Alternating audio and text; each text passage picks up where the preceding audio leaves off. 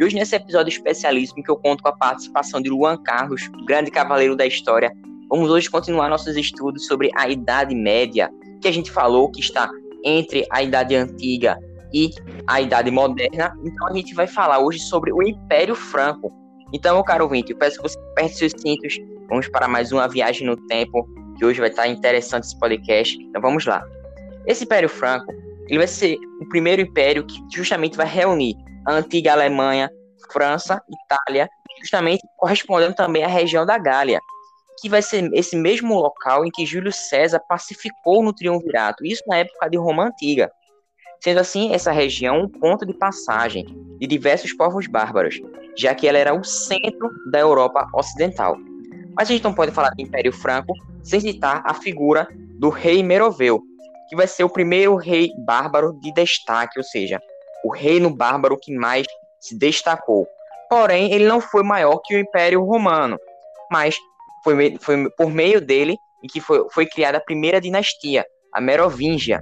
E vale ressaltar também que Meroveu também criou o primeiro grande exército treinado, coeso e forte. Sendo assim, uma consequência desse exército coeso e forte, a vitória sobre os hunos, que era um grupo pelo qual os romanos tinham medo. E esses hunos correspondiam a povos que tinham a estatura baixa, correspondendo a aproximadamente 1,60m, e eles andavam descalços. E justamente, tinham, não de, preferencialmente não desciam dos cavalos, e também vale dizer que eles, eles raptavam mulheres e também eram andarilhos. Assim, eles também se alimentavam do sangue do cavalo, já que eles eram andarilhos.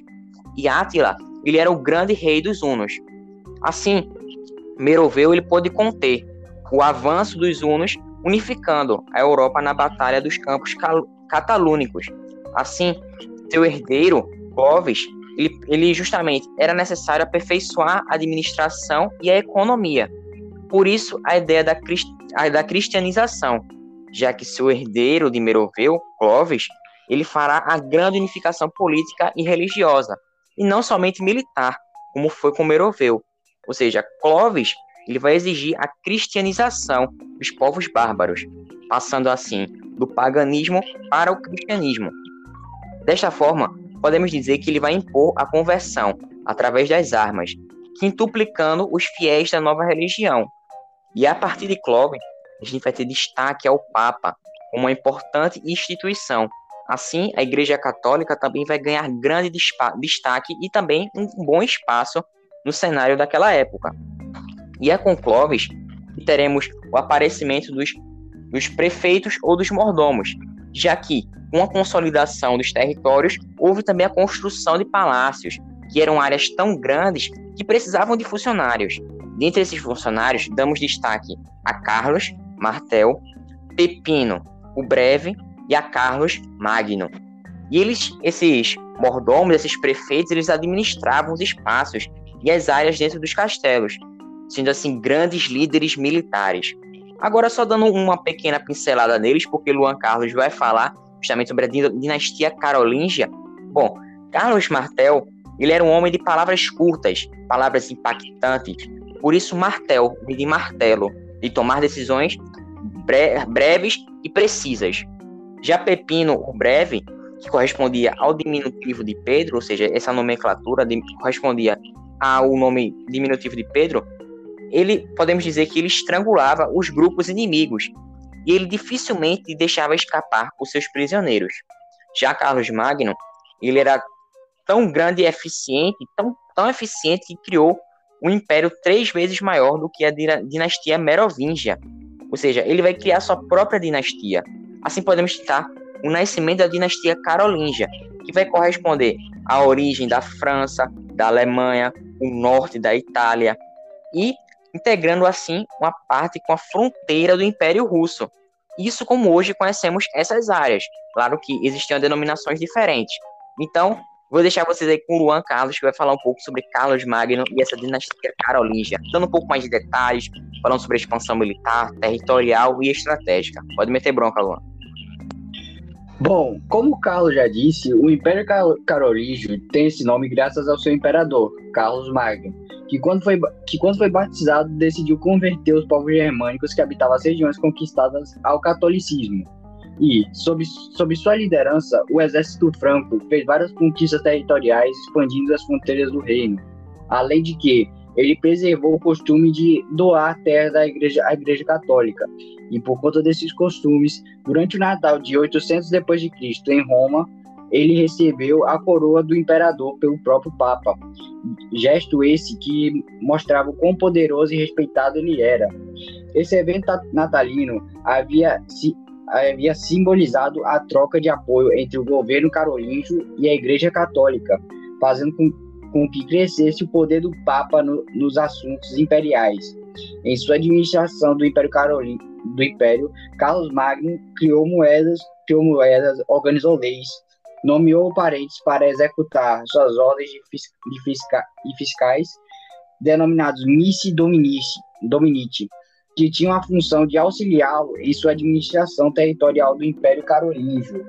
A, além de que ele dividiu em regiões pa, para melhor governar o Império, denominado marcas com marcas, é, condados e ducados, conforme o tamanho de cada uma.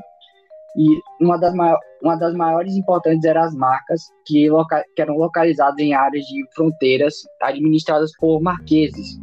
Os condados eram governados pelos condes e os ducados, por sua vez, pelos duques. Carlos Magno também mantinha o costume franco de entregar terras aos funcionários públicos e aos militares como recompensa pelo serviço prestado ao governo.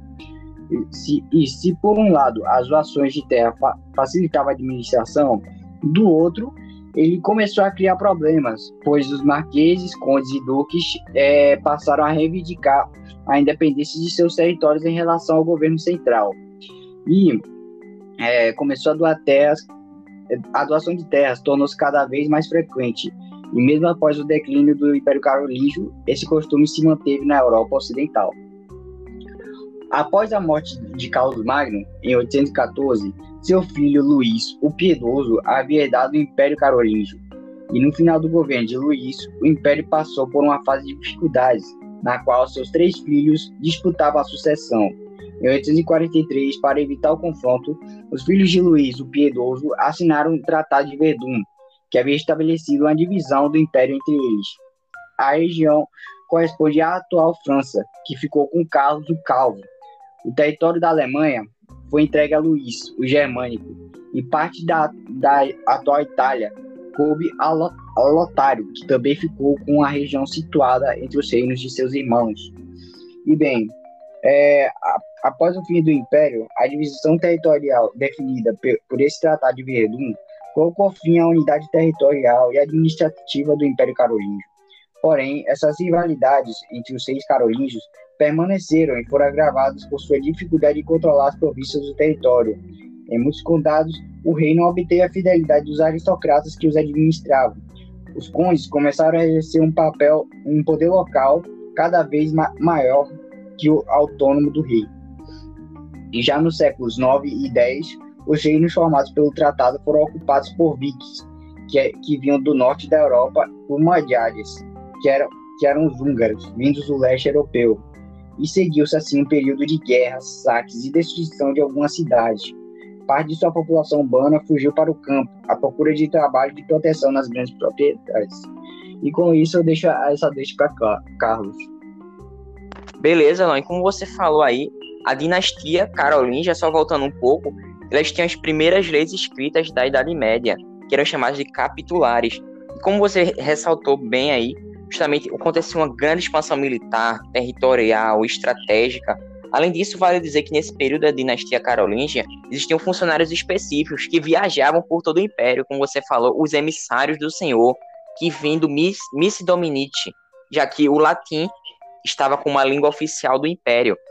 Carlos Magno, ele também vai se preocupar com os bons modos, criando assim escolas na Idade Média, já que ele valorizava a educação e os bons modos, e ele também se preocupava com, com o perfil do nobre, como é conhecido na atualidade.